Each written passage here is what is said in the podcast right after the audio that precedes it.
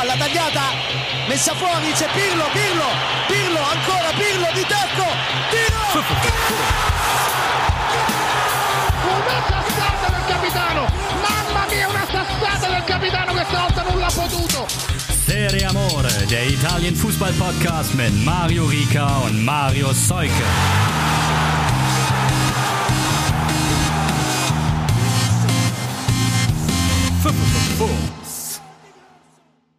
Wow, das war schon wieder mal ein krasses Wochenende in der Serie A, muss man sagen. Mir fehlen langsam die Worte zu Slatan Ibrahimovic. Aber vielleicht hat Mario Seuke nachher noch ein paar übrig. Darüber wollen wir sprechen. Außerdem haben wir eine niegelnagelneue Kategorie für euch. Und, wie ihr es gewohnt seid, viel Bullshit mit in, im Gepäck. Erstmal Grüße nach Hamburg. Moin, moin, Marius. Das ist mein Call. Hallo. Das hast du jetzt gesagt. Es sind nicht ganz so viele Tore gefallen dieses Wochenende, wie wir es sonst schon ein paar Mal hatten.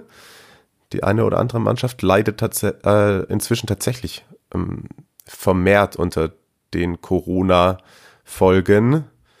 Ähm, was gibt es denn Neues aus wirtschaftlicher Sicht rund um dieses Thema? Historisches gibt es. Äh, zumindest hat das der Ligapräsident Paolo Dalpino so genannt. Denn nachdem es mit der Politik ja nicht ganz so gut geklappt hat, mit dem, äh, was die Liga da so gerne wollte, äh, kurzer Hintergrund nochmal für die, die in den vergangenen Folgen nicht eingeschaltet haben, die äh, Serie A durch die ausbleibenden Zuschauereinnahmen und Corona und dies und das ähm, schätzen die Verluste auf bis zu 800 Millionen Euro bis äh, Jahres- oder sogar Saisonende, bin ich mir gerade nicht hundertprozentig sicher, auf jeden Fall sehr, sehr viel Geld. Und ähm, da haben sie dann beim Staat nachgefragt, ob es da nicht Hilfe geben könnte in Form von Steuererleichterungen oder dergleichen. Das fand, das fand der Senat in Italien ähm, nicht so toll, gerade im Hinblick darauf, dass andere Branchen, die vielleicht auch nicht so verschwenderisch in den vergangenen Jahren damit umgegangen sind, auch betroffen sind und auch Hilfe brauchen und haben das eben abgelehnt. Und dann hat sich die Lega Serie A an die Wirtschaft gewandt und jetzt offenbar mit den Investmentgruppen CVC aus London, Advent aus Boston und FSI aus Mailand einen Zusammenschluss gefunden, mit dem sie sich auf eine Zusammenarbeit geeinigt haben für die kommenden sechs Jahre. Und zwar haben sie von ihrer recht neu gegründeten Media Company 10% verkauft für 1,7 Milliarden Euro. Und ähm, Oliver Birkner hat das heute im, äh, im Kicker als Sauerstoffzelt für die, äh, für die Vereine quasi bezeichnet. Und ich glaube, das ist ganz treffend. Ich ähm, bin in, in TV-Rechte, Bums und so jetzt nicht so drin, als dass ich das wirklich qualitativ bewerten könnte, ob das nur ein guter Deal ist. Auf jeden Fall sollte es erstmal dann den Vereinen jetzt über die, über die Runden helfen bis zum Saisonende. Und äh, dann kann man mal weitersehen. Historisch haben sie gesagt, deshalb, weil sie eben sich davon versprechen, hey, wir, wir haben jetzt neue Partner bei der TV-Vermarktung und wenn dann der nächste Vertrag ansteht, der, das ist, glaube ich, nächstes Jahr wird das neu ausgehandelt, dann hätte man da eine viel bessere Ausgangsposition und könnte auch in der Auslandsvermarktung mal ein bisschen näher an Spanien und England rankommen.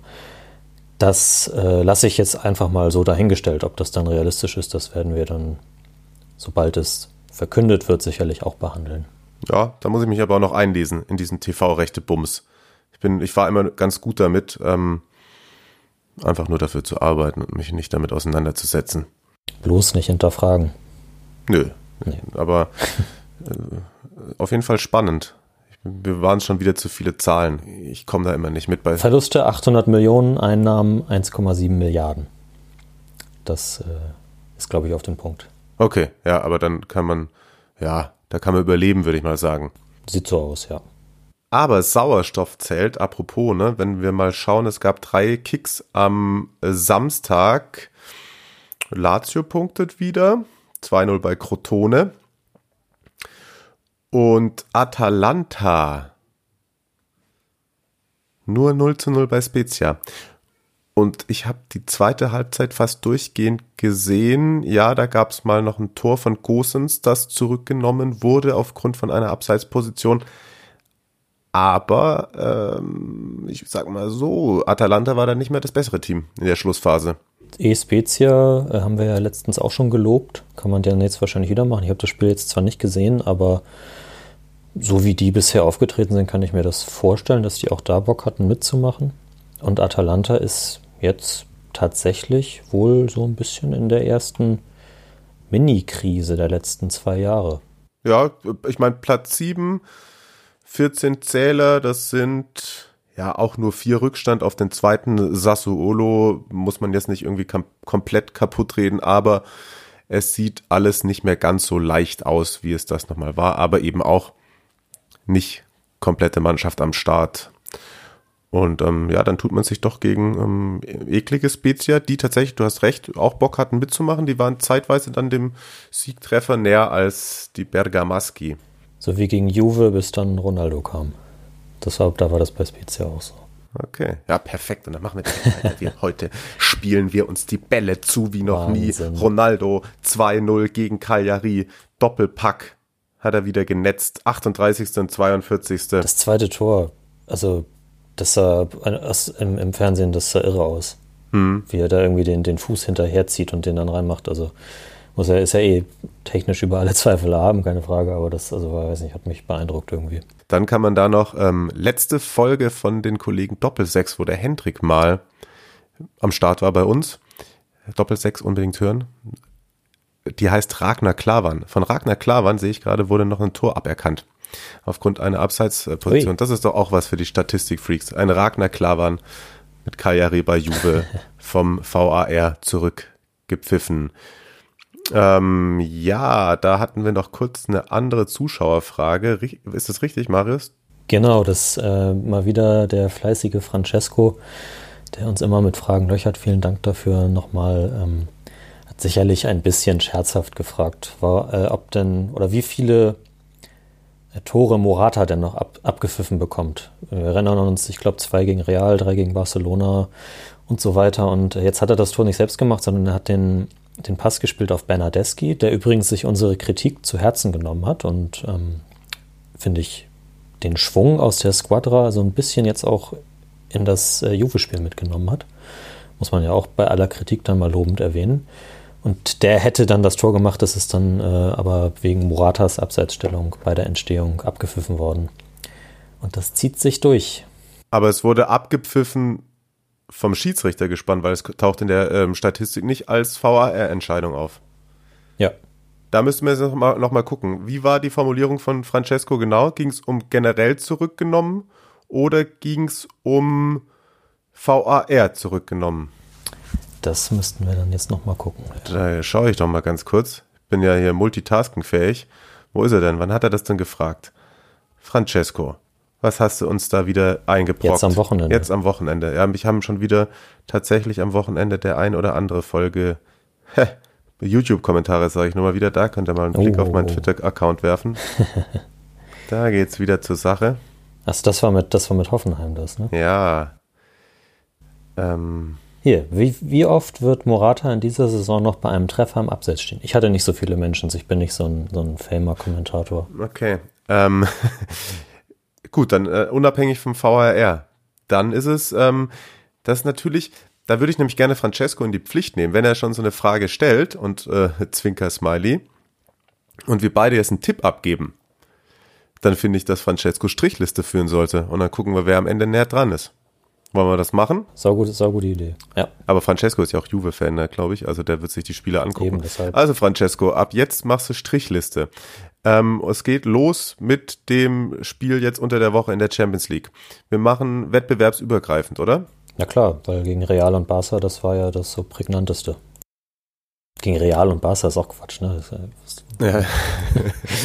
ich sage, oder willst du vorlegen? Na gut, ich, äh, ja, kein Problem. Wie viel, wir haben jetzt so zwölf Spiele gemacht, ne? also wettbewerbsübergreifend zwölf ungefähr oder elf. Dann kommen noch, wenn Juve ins Viertelfinale kommt, mindestens und auch ins Halbfinale der Coppa, das ist ja nicht ausgeschlossen, denke ich mal. Sicherlich noch so. Ja, kommen 40 Spiele ungefähr. 35 bis 40 dazu, ja. genau, ja. Und dann, ja, ich, ich sag mal, 20 macht er noch. 20 Abseitstore. Ja. Oder ja, Wo er, wo er, in der, halt jetzt- wo er im Abseits genau. steht und deswegen das Tor zurückgenommen wird. Auch Ich meine, die, die, Quo die Quote ist ja bisher hoch, da muss ich, da, muss ich dabei bleiben. Ich sage 17 Mal, davon 9 Mal per VAR. Nehme ich auch die Hälfte. 10. Okay. So, Francesco, dann notiere dir das mal und äh, ich werde das überprüfen. Also Juve ist wieder in der Spur, auch dank CR7. Das gibt halt tatsächlich einfach so Menschen, die entscheiden Fußballspiele, wenn sie es drauf haben. Äh, zweites Tor wurde vorbereitet von Demiral. Und da gab es auch eine nicht ganz Zuschauerfrage, sondern äh, eine Frage eines Kollegen aus dem FUMS Podcast-Universum und zwar von Tolga von Superaktuell, dem Podcast mit allen Themen rund um den türkischen Fußball. Wenn ihr darauf Bock habt, schaltet genau dort ein, wo man das äh, bei Serie Amore auch machen kann.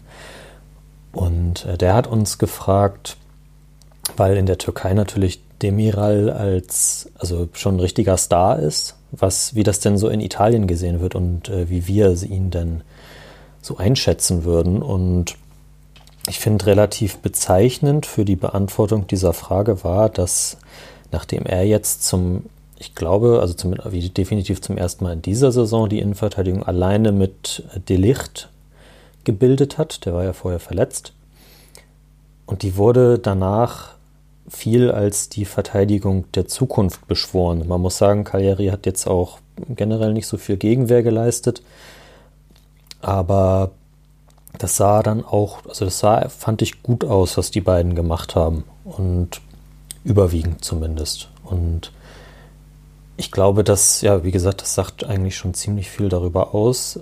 Demiral wird definitiv in Italien zugetraut, zusammen mit Delicht, der ja x Millionen Euro gekostet hat, das in der Zukunft zu machen. Und da bin ich 100% auch bei dieser Einschätzung, weil ich finde, der ist unglaublich talentiert, der ist sau athletisch und schnell und, und körperlich stark und bringt alles mit, was ein moderner Innenverteidiger irgendwie braucht und ist eben auch in diesem jungen Alter schon auf so einem Level, dass er das bei Juve spielen kann. Yes, yes, agree, agree, auf jeden Fall. Ähm, meine Einschätzung ist so, ich habe mit einem Kollegen zusammen den FIFA-Karrieremodus angefangen und wir haben uns da jetzt Demiral gekauft und der performt. So, und am allerbesten gefällt er mir, Achtung, jetzt produziere ich unseren ersten kleinen Serie Amore Shitstorm. Am allerbesten gefällt er mir, wenn er nach Toren nicht mit dem Militärgruß jubelt. So, das dazu. Das ist in Italien wahrscheinlich eher seltener der Fall. Vielleicht. Ja, weiß aber ich habe das schon mal gemacht, glaube ich, oder? Ja, ich Ja, weiß ja. nicht. Ja, ja, ja. Ähm, so, Grüße gehen raus. Das ist gesagt.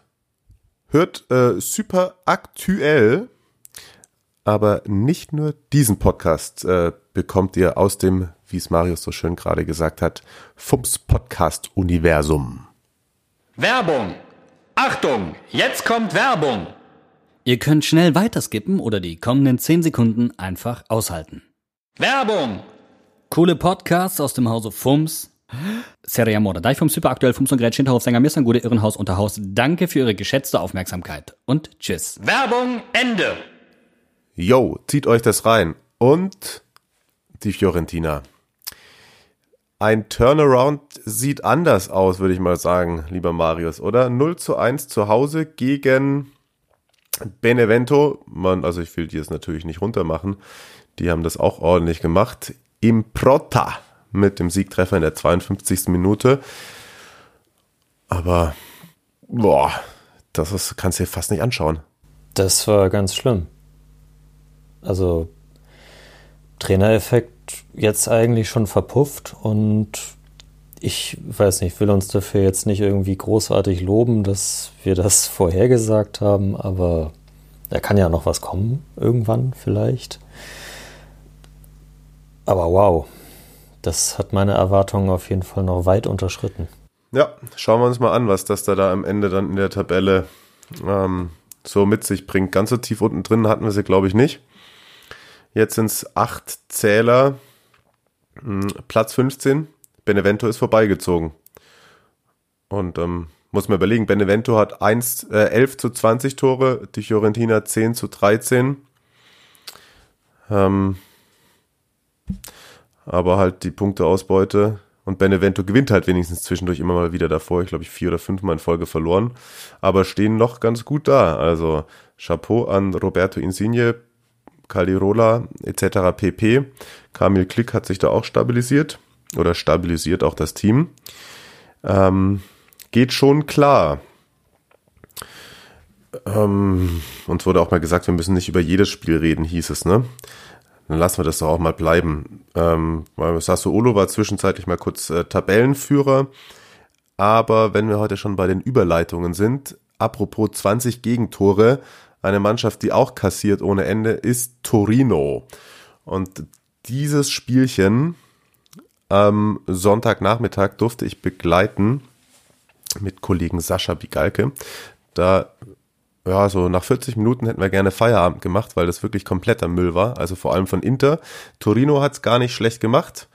Ohne den Cheftrainer ähm, Giampaolo, nämlich auch ähm, positiv auf Covid getestet. Ein paar Spieler haben auch gefehlt. Man weiß aber nicht genau, wer da jetzt positiv ist und wer nicht.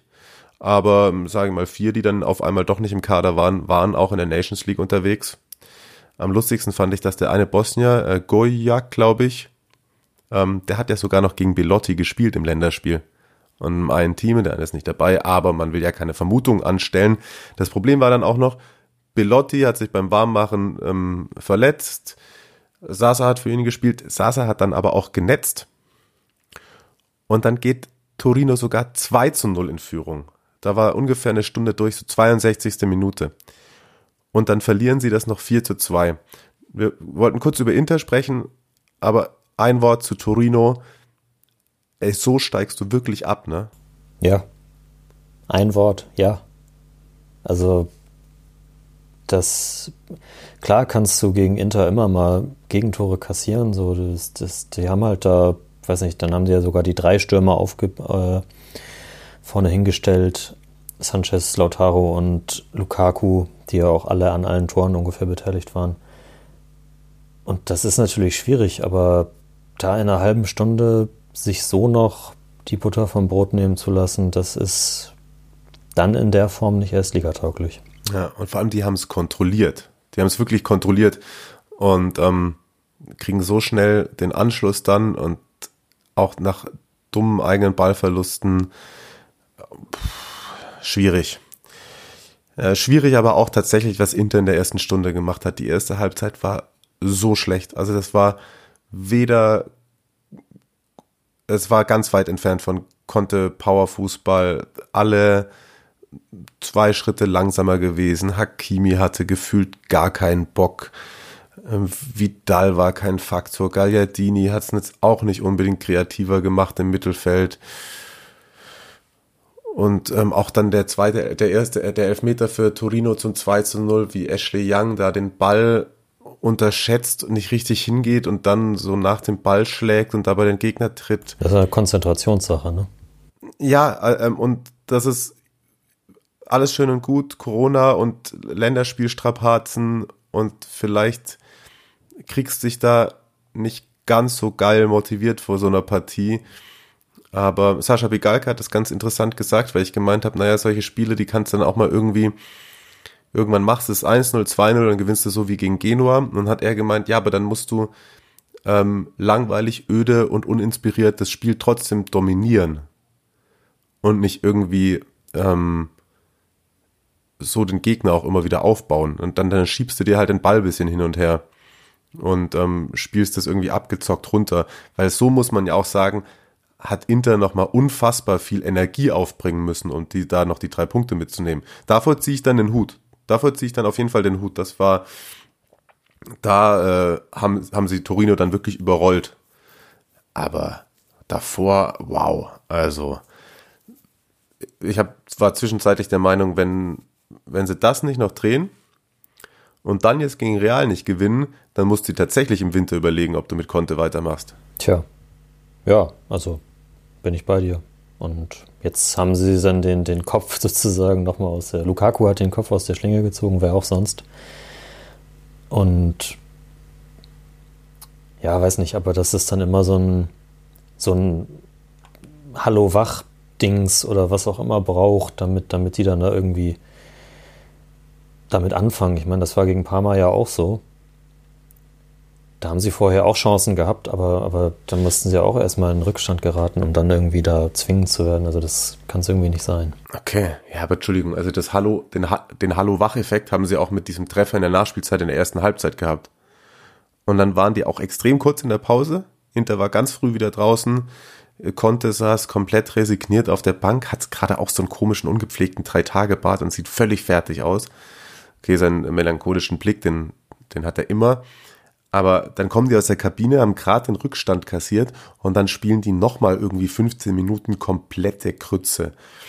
Da können sie fast froh sein, also so sehr, dass am Anfang der letzten Saison irgendwie der Funke übergesprungen ist.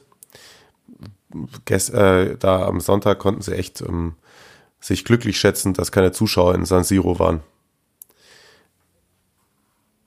Ich glaube, die hätten denen das äh, nicht so leicht durchgehen lassen. So wie man sie kennt, auf jeden Fall. Ja. Ähm, kurz zum Abschluss des Interparts noch eine Frage, die reingekommen ist von Matthias. Über Instagram war das. Danke dafür, das habe ich leider vergessen in der Folge. Ich glaube, er hat es vor der Folge mit Thomas Hörner äh, geschickt, aber bin dann doch nicht jeden Tag da unterwegs.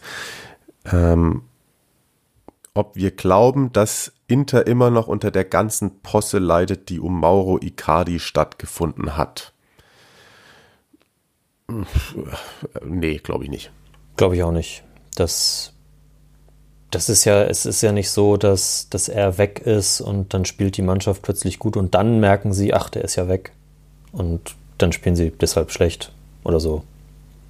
Also er ist ja jetzt schon, er ist ja jetzt schon fast anderthalb Jahre nicht mehr da. Genau. Und ich glaube, Lukaku ist auch besser und insgesamt ähm, passt das alles schon so. Ich glaube, äh, Icardi leidet, wenn dann noch drunter. Ja, wahrscheinlich. So, apropos Leiden, Marius. der, das, der, der musste kommen, ne? Ja. ja. Die, die Überleitungen werden immer besser, ja. ja. Heute ist der Tag. Ich habe gelitten. Und zwar, weil Parma in, im Olympico bei der Roma mal wieder Arbeitsverweigerung betrieben hat. Ja, aber woran liegt das denn? Also, er hat, Liverani hat wieder die, die, dass die Formation gespielt, die eigentlich ja für die Absicherung da sein soll, also quasi mit Fünferkette. Und was ja auch dann zuletzt teilweise ganz gut funktioniert hat. Aber jetzt also überhaupt nicht. Die Roma ist da früh raufgegangen im, im Mittelfeldpressing, also ist da sehr hoch äh, gestanden. Und Parma konnte sich zum Teil nicht mal aus dem, aus dem eigenen Drittel befreien. Also das sagte auch der, der Kommentator bei der Zone ganz passend. Sie kriegen den Ball nicht mal über die Mittellinie. Und deswegen steht es dann zur Halbzeit auch völlig berechtigt durch Tore von Borja Majoral man kennt ihn noch aus Wolfsburg. Und Doppelpack Mikitarian 3-0. Und danach hat die Roma dann Kräfte geschont und musste auch nicht mehr sonderlich viel machen. Und das war, also die sind, die, man, man kann natürlich auch sagen, die haben das einfach auch richtig stark gemacht und da war es dann für einen Gegner, der, also für ein Parma, das eh schon verunsichert ist, schwierig und Parma verliert in Rom sowieso immer also seit 30 Jahren. Aber ja, also so, so chancenlos, das, das ist schon ernüchternd gewesen. Ja.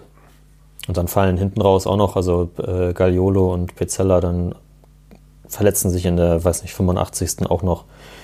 Das äh, kannst du keinem erzählen. Ja, schön, dass du es uns erzählt hast. Aber äh, du hast mal so irgendwo ja. geschrieben, äh, so ein Vegetarier ist auch unfair. Ja. Das ist gerade läuft, ne? Ja, also jetzt, äh, ich habe da heute auch einen, äh, einen, kurzen Artikel bei Transfermarkt drüber geschrieben, äh, Mikitarians zweiter Frühling so ungefähr.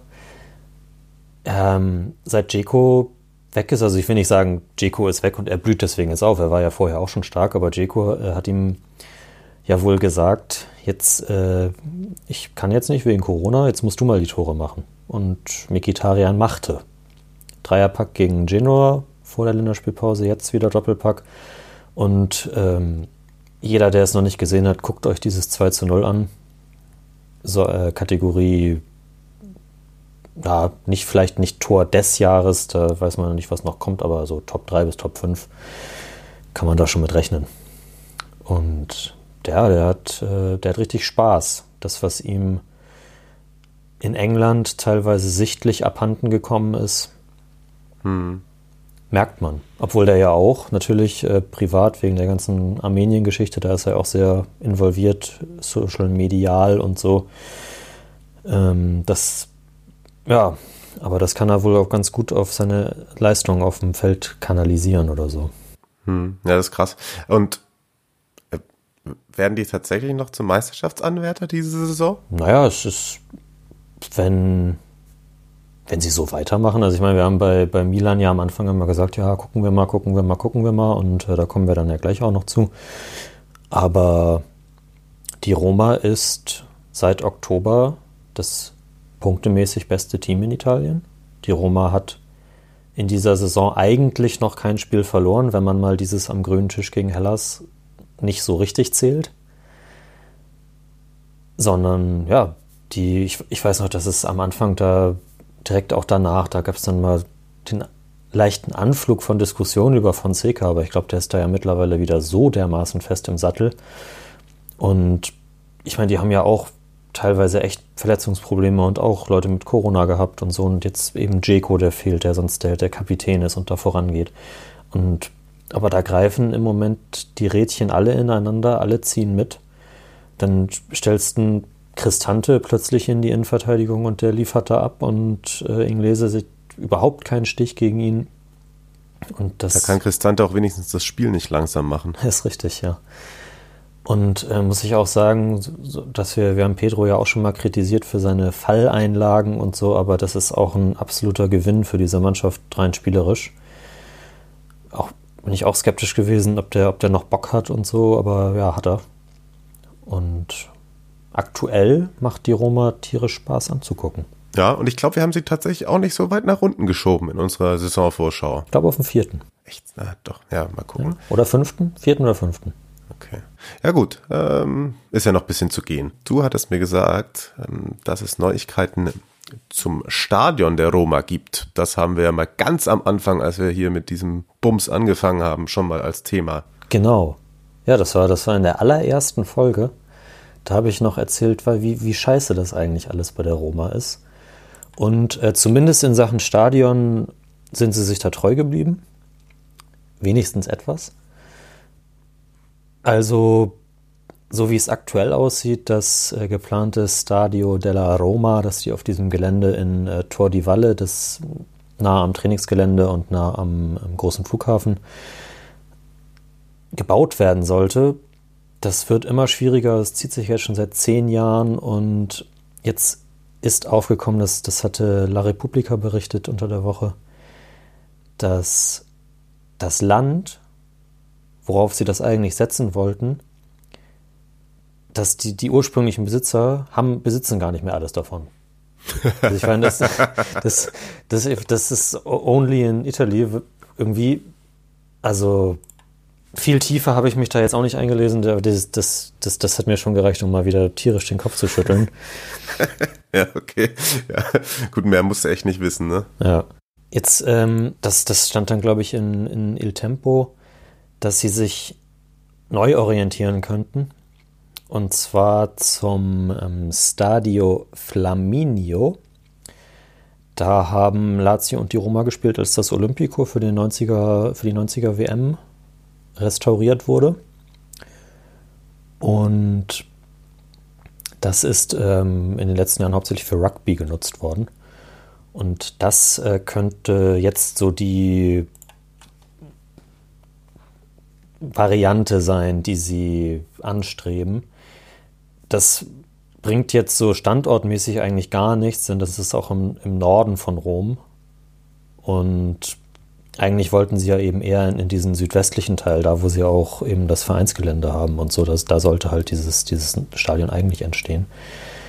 Warum das jetzt plötzlich ein Thema wird und vorher nicht, das äh, liegt an einer Gesetzesänderung. Und zwar, dass das war mir vorher tatsächlich auch nicht klar, warum denn eigentlich die italienischen Vereine immer so große Probleme damit haben, ihre alten, baufälligen Schüsseln irgendwie in ein neues Gewand zu tauchen. Ich meine, das muss ja nicht immer eine neue Mehrzweckarena nach Schema F sein, wie, wie man das äh, aus anderen Ländern wie Deutschland zum Beispiel kennt.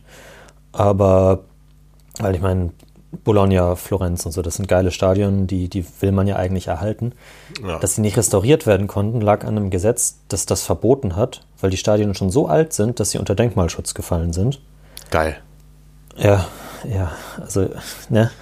Und, und, und das, das, da hat jetzt, äh, da hat nämlich die Politik jetzt gedacht, ey, guck mal, Deutschland, England und so, das, das funktioniert mit dem Fußball da so gut, also zumindest bis Corona und mit den Fans und Einnahmen und da, da könnte man doch eigentlich mal was machen. Und dann haben die, im, das ist schon im September gewesen,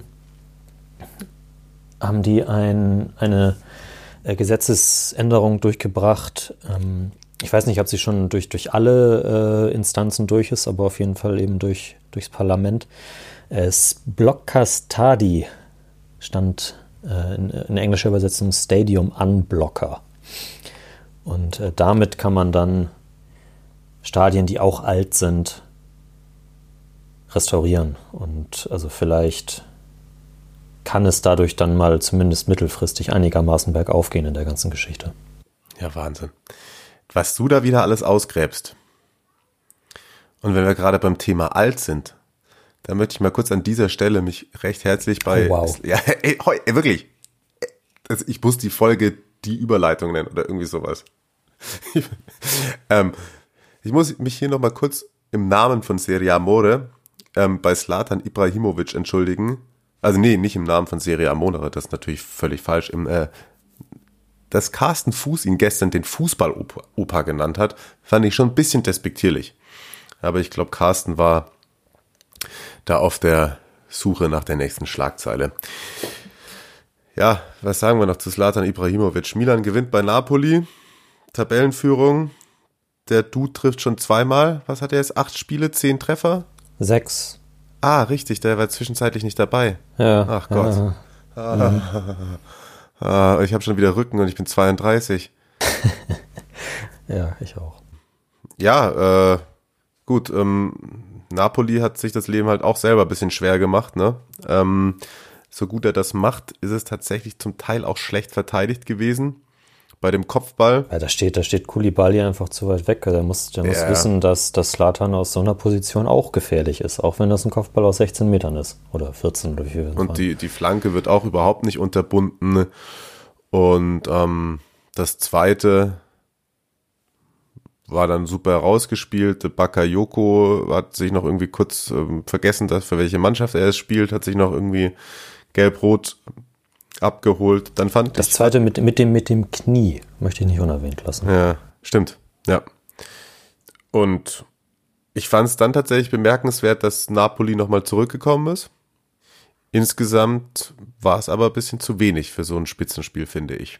Ja, also dafür, dass wir ja auch durchaus lobende Worte schon über Napoli diese Saison verloren haben, finde ich das auch. Da auch in einem Heimspiel, in Anführungszeichen. Das ist natürlich nicht die San Paolo-Kulisse, aber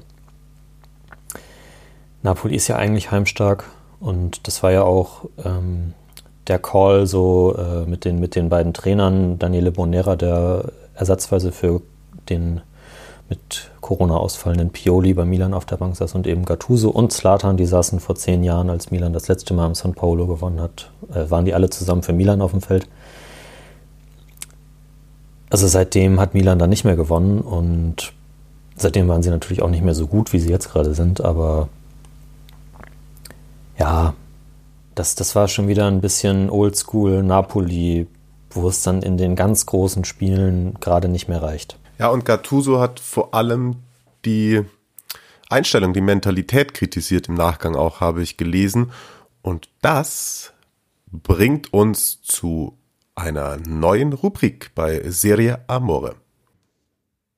Italienische Klasse. Das Wort der Woche.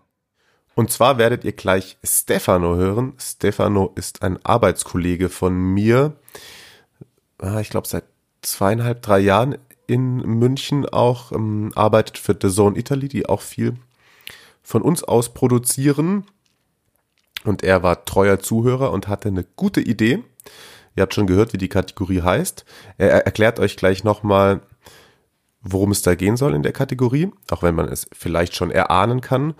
Und das Ganze, ihr werdet es hören, passt sehr gut zu der Partie Napoli gegen Milan und ähm, zu dem, was wir gerade schon gesagt haben. Stefano, bitte. Ciao, ciao a tutti. Hallo, hallo zusammen und willkommen. Benvenuti an die italienische Klasse.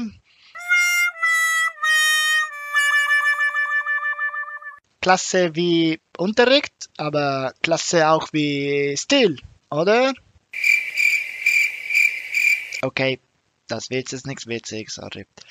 Aber das Wort der Woche ist die Rubrik von Serie Amore, wo erklären wir die Bedeutung des Wortes auf Fußball-Italienisch Umgangssprache. Und das Wort dieser Woche ist... Äh. Genau, Cazzima. Danke, Gennaro. Er ist äh, Gennaro Gattuso, den Trainer von Neapel, und hat äh, das Wort Cazzima benutzt, um die Haltung zu erklären, die seine Mannschaft auf dem Spielfeld einnehmen müsse, um ein wichtiges Spiel zu spielen. Se la gioca con, eh, come dite voi, con grande Cazzima. Man muss mit viel Cazzima spielen. Und wenn man das Spiel angeschaut hat, kann man sagen, dass Neapel doch mit Cazzima gespielt hat. Allerdings war Ibrahimovic der Wahnsinn. Aber trotzdem, was genau bedeutet Cazzima? Cazzima. Es ist ein typisches Wort im neapolitanischen Dialekt, das mehr Lust, mehr Kampfgeist, mehr Hunger bedeuten soll. Und was Gattuso sagen wollte, war, dass die Spieler von Neapel alles zugeben sollten. Im Fußball, Cazzima ist ein sehr ähnliches Konzept wie das südamerikanische Garra. Und es ist kein Zufall, dass diese beiden Sprachen ein Wort haben, um dieselbe Bedeutung auszudrücken. Süditalien stand der spanischen Kultur schon immer nahe. In 1800 wurde es von der spanischen Bourbonen-Dynastie regiert, das Königreich bei der Sizilien, und dann während der Jahre der großen Emigration verließen viele Italiener aus Süditalien, um nach Südamerika umzuziehen. Tatsächlich hat das Wort Cazzima sowie auch Garra einen starken kulturellen Wert. Es ist nicht nur die Lust zu gewinnen, sondern es ist auch der Wunsch, für jeden Ball zu kämpfen, alles zu geben, nicht nur für sich selbst, sondern für seines ganzes Leute. Vielleicht ist es auch kein Zufall, dass so wie in Italien auch in Spanien oder in Südamerika die Fans ein so enges Verhältnis zu ihrer Lieblingsmannschaften haben. Man sagt, dass Winston Churchill gesagt hat, äh, die Italiener verlieren Fußballspiele, als wären es Kriege und verlieren Kriege, als wären es Fußballspiele. Noch einmal, kein Zufall, oder? Bis nächste Woche. Ciao, ciao. Jo, danke Stefano. Also da freue ich mich tatsächlich in den nächsten Wochen über jedes neue Wort, das er uns erklärt und selbstverständlich könnt ihr euch auch mal ein Wort wünschen. Vielleicht hört ihr mal eins, gerade wenn Geisterspiele sind, geht das ja noch ganz gut. Irgendwas, was euch interessiert, ähm, Stefano hat schon einiges an ähm, Background und ganz, ganz viel Wissen. Und damit sind wir eigentlich schon mal durch in der Serie A, würde ich sagen, von was den Spieltag angeht. Was ähm, interessant ist, ist allerdings an diesem Spieltag auch in der Serie B passiert. Da hat nämlich US Lecce Reggiana, die Ex-Mannschaft von Dietmar Weiersdorfer, der in unserer beider Squadra Eterna ja, ja. Tedesca oder was auch immer ähm, vorkam, mit äh, 7 zu 1 aus dem Stadion geschossen. Äh, Lecce ist Zweiter, Reggiana ist bisher nicht gerade ein Abstiegskandidat, sind im Mittelfeld der Tabelle, aber sind da total unter die Räder gekommen, unter anderem Dreierpack von Massimo Coda. Und dieses Ergebnis hat mich einfach auf die Idee gebracht, mal bei US Lecce in die Kartei zu gucken.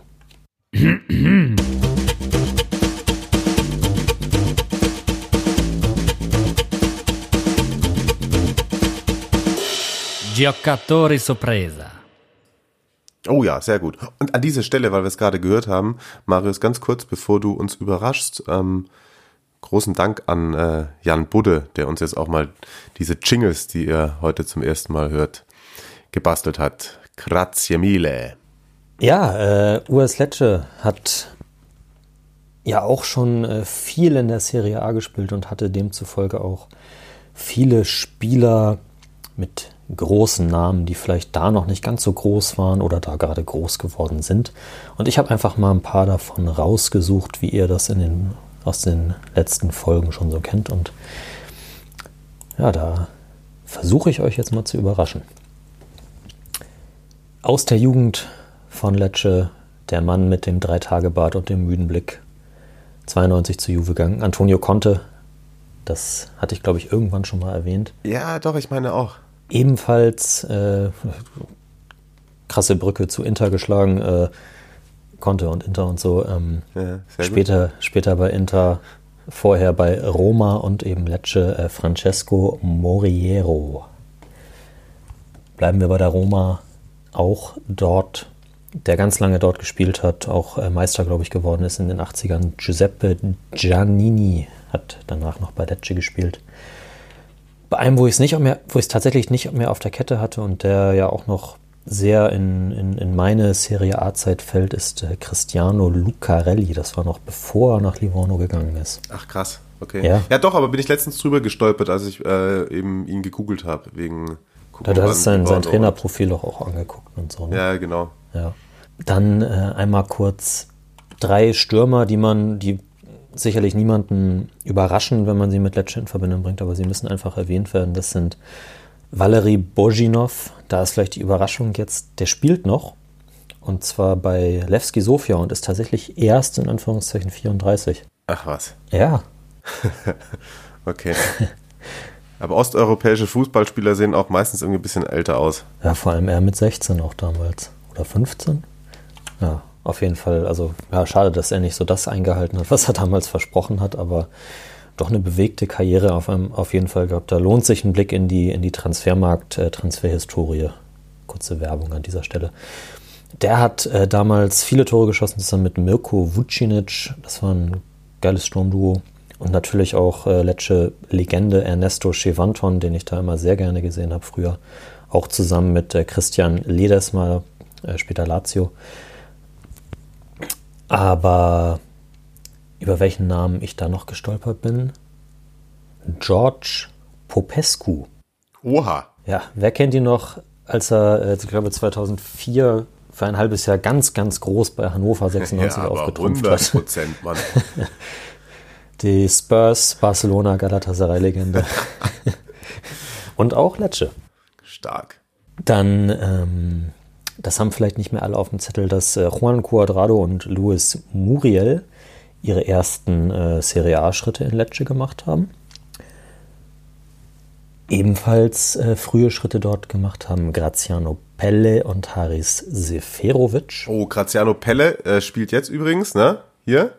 China? China, genau. Ja, ja. Und er verdient da ganz, ganz, ganz, ganz, ganz, ganz, ganz, ganz, ganz viel Geld. Ja, und ähm, das Geile ist, ich habe mich letztens mit einem Experten von The Zone, der auch mal in China gespielt hat, ähm, unterhalten und der gemeint hat auch, also der, der Wahnsinn, der hat sich, Pelle hat sich da auch die hässlichste oh, ich glaube, ich Stadt, weiß, wen du meinst.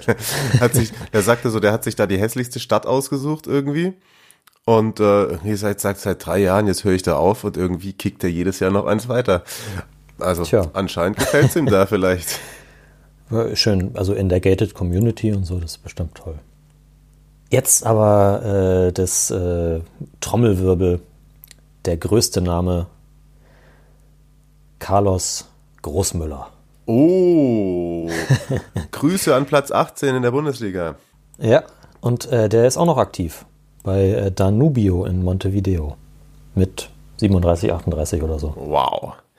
Okay, der hat wahrscheinlich, der liebt den Fußball wirklich. Der liebt den Fußball wirklich. Ja, ja, ja. Geil. wir wissen ja, ich kann mich immer nicht kurz halten, ähm, deswegen drei Spieler muss ich noch einmal kurz erwähnen. Einmal The One and Only Davide Moscardelli, den Mann mit dem schönsten Bart aller Zeiten.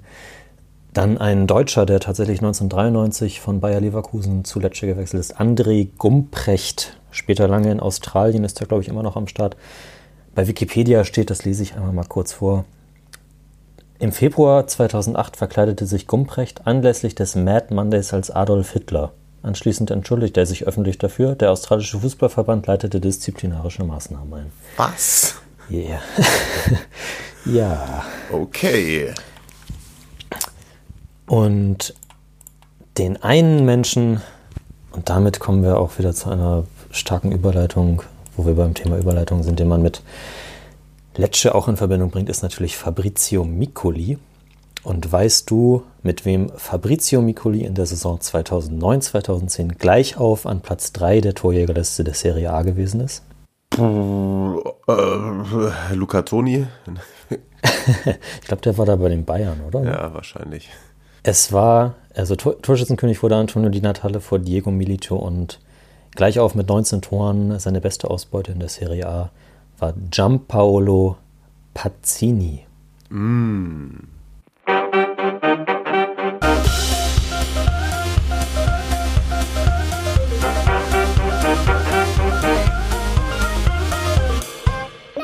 La Squadra Eterna. Und ähm, lass mich raten. Du möchtest, dass wir eine Top 11 Sampdoria machen, weil irgendwie liegt bei mir auch so ein Zettel auf dem Tisch. Ah, hier eine Top 11 Sampdoria. Eine Squadra. Plötzlich kommt sie daher. Plötzlich da, handschriftlich, als hätte ich es vorbereitet. Der Grund, warum ich darauf komme, ist nämlich, dass äh, Giampaolo Pazzini hat jetzt am Wochenende sein Karriereende bekannt gegeben. Und Wo hat der gespielt gerade noch? der hat, äh, sein Vertrag bei Hellas Verona ist im vergangenen Sommer ausgelaufen. Oder ist aufgelöst worden, glaube ich, am, also am 1.9. Nee, dann ist er ausgelaufen, weil die Saison ja verlängert wurde, genau so rum. Und ja, der hat, ich weiß nicht, ob er noch groß gesucht hat, ob er verletzt war oder so. Er war ja auch immer relativ viel verletzt. Auf jeden Fall hat er jetzt aufgehört. Und ich verbinde den. Das ist aber auch bitter, so, Ja. ne? dass du dann nicht direkt sagst, du hörst Ja. auf, sondern so ein paar noch so ein bisschen weiter eierst und dann sagst du, nee, jetzt höre ich auf und ähm, finde ich, finde ich vollkommen richtig, dass wir ihm dann jetzt hier die Bühne geben und ihn würdig verabschieden. Genau, so nämlich. Und zwar verbinde ich ihn sehr mit dieser 2009er, 10er Saison, wo Sampdoria dann auch in die Champions League Quali gekommen ist. Da sind wir, wenn wir noch über mit deinen Erlebnissen mit, äh, mit Sampdoria. Hat er eigentlich gespielt gegen Werder? Ja, ich glaube schon, ja. Ähm, ja, verbinde ich ihn auch mit, auf jeden Fall. Aber äh, an, den, an den Abend, da verbinde ich noch ganz viele andere Sachen. Sicherlich, Ja, sicherlich. die, sind auf jeden Fall nicht für ihr bestimmt.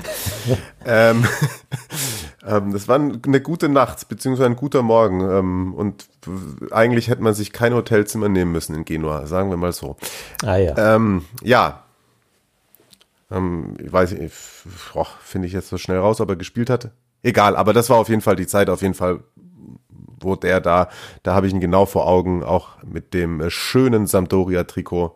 Und dem typisch Pazzini-esken Torjubel. Wie war der nochmal? Das, das V mit den Fingern und die Zunge. Ach so. Ah, stimmt, stimmt, stimmt.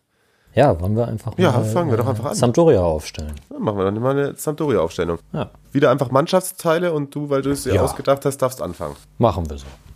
Ich habe im Tor die Torwartlegende, also ich habe gesehen, bei Sampdoria haben auch wahnsinnig viele gute Torwarte tatsächlich gespielt. Ähm, mit 286 Spielen und Teil der äh, großen Mannschaft, die ins Champions League-Finale eingezogen ist, äh, musste ich aber Gianluca Pagliuca aufstellen, auch weil ich ihn bei Inter verschmäht habe. Yes, yes. Habe ich auch gemacht tatsächlich. Ähm, ich hatte es ja das letzte Mal schon gesagt, dass Claudio Taffarel so ein bisschen mein Held war, aber ähm, Paljuka tatsächlich noch mehr. Das war so ein, ähm, ja, einer meiner Lieblinge auf jeden Fall in den 90er Jahren. Ähm, unfassbar geiler ähm, Keeper. Ähm, Meister geworden mit Sampdoria. Ähm, das habe ich jetzt nicht mehr auf dem Schirm gehabt als kleiner Junge, aber da war ich erst drei. Europapokal, der Pokalsieger. Ähm, ist aktuell übrigens wieder bei seiner ähm, Mannschaft, wo er auch selbst in der Jugend gespielt hat, Bologna U19-Trainer, äh, also Torwart Ach was. U19-Trainer. Ja. Ah, okay. Und Dann hat man ihn ja vielleicht irgendwann auch wieder im Serie A-Zirkus. Ja, und ich habe das tatsächlich, ich, ich habe sofort, wenn ich den Namen höre, eine Erinnerung. Und ich bin heute eine halbe Stunde auf YouTube unterwegs gewesen, um diese Erinnerung zu verifizieren, weil ich mir nicht sicher war, ob mich da nicht mein Gedanken trügt. WM 94 Finale. Ähm, ich weiß auf jeden Fall noch, ich musste Mittagsschlaf machen, um es mir angucken zu dürfen, mit fünf oder sechs. Ne, sechs muss ich gewesen sein, weil es ja, glaube ich, USA, Zeitverschiebung, pipapo. Und das war ja ein richtiges Scheißspiel. Ähm, 0 zu 0, die einzige richtig aufregende Szene eigentlich noch in der regulären Spielzeit. Und ich habe es dann wirklich gefunden und meine Erinnerung hat mich nicht getrügt, womit ich Paljuka immer verbinde, ist Viertelstunde vor Schluss, relativ harmloser Abschluss. Paljuka rutscht der Ball durch die Hände und er springt fast ins eigene Tor. Und dann geht der Ball an den Pfosten und er nimmt den, ba äh, nimmt den Ball in die Hand und dann küsst er so seinen Handschuh und, und legt die Hand so auf den Pfosten und nochmal und küsst den Pfosten. Und das äh, ist so meine größte Erinnerung an die WM 94, ähm, der, den Pfosten küssenden Paljuka als kleiner Junge. Das hat sich irgendwie bei mir eingeprägt, weil dem da, man hat auch gesehen, was dem da für eine Last von den Schultern gefallen ist in dem Moment. Der hatte einfach nur Scheißangst, dass er jetzt gerade der Depp ist, der das WM-Finale verliert. Ja, ist doch auch eine, eine fußballromantische Erinnerung. Finde ich gut. Absolut. Ich erinnere mich nicht dran, da war ich, also mein erstes Turnier, was ich so ein bisschen verfolgt habe, war die EM 96. Aber ich bin auch zwei Jahre jünger als du. Hm. Bei der EM 96 haben, mich mal, haben sie mich in der Verlängerung rausgeschickt und haben gemeint, ich muss ins Bett gehen. Bin ich rausgegangen und habe durchs Fenster äh, weitergeguckt. Glaubt mir meine Mutter bis heute nicht. Sagt sie, hey, ich kann dich doch nicht in der, von der Verlängerung ins Bett schicken. Dann habe ich gemeint, doch, das, das hast du gemacht. so. Grüße an Olli Bierhoff. Besserer Fußballer als Manager. Ähm, ja. Deine Abwehr. Meine Abwehr ist eine Dreierkette. Ich spiele in einem was ist es, ein, ein 3-4-2-1-System quasi. Und ich habe als äh, Pfeiler der Abwehr eine weitere richtige Sampdoria-Legende und ich hoffe, ich spreche seinen Namen jetzt richtig aus. Ähm, Weltmeister 82, 493 Spiele für Sampdoria, Pietro Virchovot. Der ist bei mir rausgeflogen aufgrund des Namens. Ja, ich, ich, ich habe mir vorhin beim, bei der Arbeit, als ich äh, noch im, im, im, Dienst war, noch in meinen, meinen Notizen geschrieben, guck dir bei YouTube an, wie der Name ausgesprochen wird. Ich habe es nicht gemacht. Naja, fliegt mir das jetzt hier um die Ohren. Tja. Er äh, wird flankiert auf der rechten Seite von legendären Skodran Mustafi und auf der linken Seite vom noch viel legendäreren Reto Ziegler. Ah, ja, um den bin ich auch nicht drum gekommen. Reto Ziegler, aktuell beim HSV-Legende. Ja, und beim FC Dallas gerade noch unter Vertrag. Ja. Oder FC Dallas. Ähm, ja, ist interessant. Ich spiele ungefähr das, nee, ich spiele nicht das gleiche System, aber auch mit einer Dreierkette, davor Vierer Mittelfeld, vorne so drei Stürmer, meine Dreierkette hinten, äh, links eben wie bei dir auch Reto Ziegler. Rechts eigentlich auch natürlich eine AS Monaco-Legende, aber geiler Typ einfach. Andrea Racci. Super. Und in der Mitte zieht die Fäden Niklas Moisander. Oh ja, gut, natürlich. Der war bei Sampdoria auch gar nichts. Der ist auch bei uns meistens nichts, aber Kapitän. Ja. Gut. Ich, ich habe ich hab letzte Woche mit, äh, mit Finn Bartels gesprochen und der meinte, was für ein super Typ der Niklas Moisander ist. Das glaube ich ihm sogar, das glaube ich ihm auf jeden Weil Fall. Weil wir über Führungsspieler ja. gesprochen haben. Ja. Oh, Finn Bartels, da bin ich ein bisschen neidisch. neidisch. Toller Typ. Aber ich habe in Heidenheim nach dem Relegationsspiel mit Finn Bartels vorne vor dem Bus ein Bier getrunken. Ah, stark. War da auch äh, so. Ich, ich fand, er ist, er ist sehr norddeutsch. Er ist sehr, sehr norddeutsch. Sehr, ja. sehr sympathisch auf jeden ja, Fall. Genau. Reto Ziegler noch ein Wort, äh, hat tatsächlich seine beste Zeit bei Sampdoria gehabt. Ich glaube, das ist relativ unstrittig. Ähm, auch 155 Spiele gemacht und äh, ging ja dann von da aus zu Juve, meine ich, und dann, dann wurde es immer so nicht mehr so toll. Hm. Mittelfeld, Doppel 6 oder ein Sechser, ein Achter. Auch äh, eine Sampdoria-Ikone, 459 Spiele, hat eine für ihn, glaube ich, nicht so ganz angenehme halbjährige Laie zu Inter Mailand irgendwann gemacht, was ich nicht so ganz verstanden habe. Gut, er wollte es mal vielleicht mal probieren, aber Angelo Palombo, lange Kapitän gewesen. Yes, den habe ich auch. Das kann ich vorwegnehmen. Der räumt da hinten auf. Ja. Und der spielt neben, natürlich, ich komme in keiner Squadra Eterna an Juan Sebastian Veron vorbei. Ja, habe ich auch. Hätte ich mir denken können, dass du den nimmst. Ja. Aber habe ich auch genommen. Musst du auch nehmen. Der ist ein geiler ja. Typ. Das ist ein geiler Typ. Eben, eben. Und ähm, davor auf den offensiveren oder den, den Flügelpositionen, das sind jetzt keine, keine Wingbacks oder so, also ich, das ist wieder ein bisschen Freestyle aufgestellt, aber die sind ja auch alle offensiv stark und dann geht es eben 7 zu 5 aus. Auf der linken Seite wirbelt Wladimir Jugovic. Oh ja. ja. Champions League-Sieger mit Juve und Roter Stern Belgrad, also Landesmeister damals noch. Und äh, hat auch seine, also fast wie George Popescu, seine Karriere in, in Deutschland ausklingen lassen bei Rot-Weiß Aalen. Oh, noch bevor es LR Aalen wurde. Ja. Ist das, ist das das Gleiche? Ja. Ich glaube, das ist das Gleiche. Das Aalen mit H auf jeden Fall. Ja, genau. Und das muss man sich mal reinziehen, dass der, also weiß nicht, bei Roter Stern Belgrad, Sampdoria, Juve, Lazio, Atletico, Inter, Monaco und dann Admira, Wacker, Mödling und Rot-Weiß Aalen. Geisteskrank. Ich weiß nicht, ob der Familie hat im, im Pott oder so, aber. Naja. Vielleicht, können, vielleicht kann uns das. Wollen wir nochmal Fums-Podcast äh, hier. Hör mal Fußball. Ja, gibt's, ja, ja hier ist ja, so. Ja, heute machen wir eine Werbesendung. Heute passt alles. ähm, ja, shoot weiter. Oh, wir müssen ja, uns ein bisschen äh, beeilen, Marius, merke ich gerade. Ja, ja, ja, ja. Auf der rechten Seite, ich wusste gar nicht, dass er bei Sampdoria gespielt hat, ehrlich gesagt. Er ist von Ajax dahin gegangen und von da aus zu Real Madrid. Einer der größten Spieler der letzten, also weiß nicht, von, zwei, von 1995 bis 2010, Clarence Seedorf. Ja, hätte ich auch gerne genommen. Ähm, ich habe aber, ich merke gerade auch, dass das natürlich aus taktischer Sicht überhaupt keinen Sp äh, Sinn macht, was ich, ich spiele mit einer Dreierkette und davor mit einer Raute. Ähm, Veron und Palombo habe ich schon gesagt. Genau wie du. Und dann habe ich im offensiven Mittelfeld Hans-Peter Priegel, um da so ein bisschen noch eine deutsche Struktur reinzubekommen. Aber er eigentlich kein deutscher Fußballer gewesen, so von dem, wie er gespielt hat. Und weil ich ihn jetzt auch bei Torino wieder gesehen habe und der auch über 100 Spiele für Sampdoria hat. Und ich finde wirklich, dass er ein grundsolider, guter Fußballer ist, Carol Linetti. Ja, bei dem hätte ich eigentlich gedacht, gut, Torino ist ja ambitioniert, aber ich dachte, der macht irgendwann mal einen größeren Schritt. Ja, ja, ja, wirklich. Also kommt vielleicht noch. Ja, wenn Torino dann absteigt, dann günstig irgendwie. Ne? Ähm, Sturm. Drei Mann. Pazzini, natürlich. Der äh, Ideengeber für diese Squadra Eterna. 87 Spiele für Sampdoria, 48 Tore auch ganz, bei ganz vielen anderen Vereinen gespielt, aber er kommt mir immer nur bei Sampdoria in den Sinn. Und er hat ein kongeniales Duo gebildet mit Antonio Cassano. Deswegen musste der da auch mitstehen. Und die Nummer 4, ja, die Nummer 4, die Nummer 3 im Sturm ist äh, vielleicht, ja, vielleicht der größte Sampdoria-Spieler überhaupt, Roberto Mancini. Ah, okay. Ja, gut, da, ja, ja.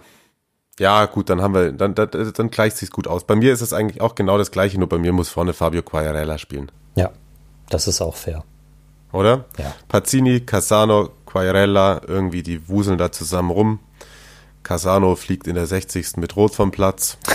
Nachdem er aber drei Tore aufgelegt hat und irgendwie so zwischendurch noch einen Döner gegessen hat oder so. Genau. Und beim Rausgehen zieht er sich noch die Hose aus und ja. wirft sie ins Publikum und läuft dann im Endeffekt nur in Unterhose.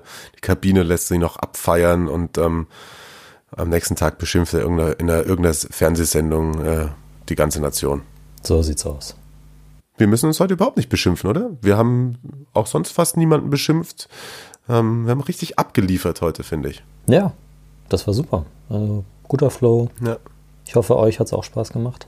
Ja, fünf Sterne heute überall, Mann. Das war eine richtig gute Folge. Ich will, dass das gewertschätzt wird, meine lieben Freunde. Bitte. So. So sieht's aus, ja. Ähm, Fragen, her damit. Ähm, auch gerne Feedback zu Stefano. Der freut sich bestimmt, wenn ihr ähm, dazu paar Zeilen da lasst. Dann leiten wir das gerne weiter. Ähm, ja. Und ansonsten, äh, wie gehabt. Fragen her damit, Bewertung her damit, Themen her damit. Vorschläge für Squadra Eterna. Wir sind für alles offen. What? Na denn? Hören wir uns nächste Woche wieder. So machen wir das. Bleibt gesund. Bis dann. Ebenso. Bis dann. Ciao.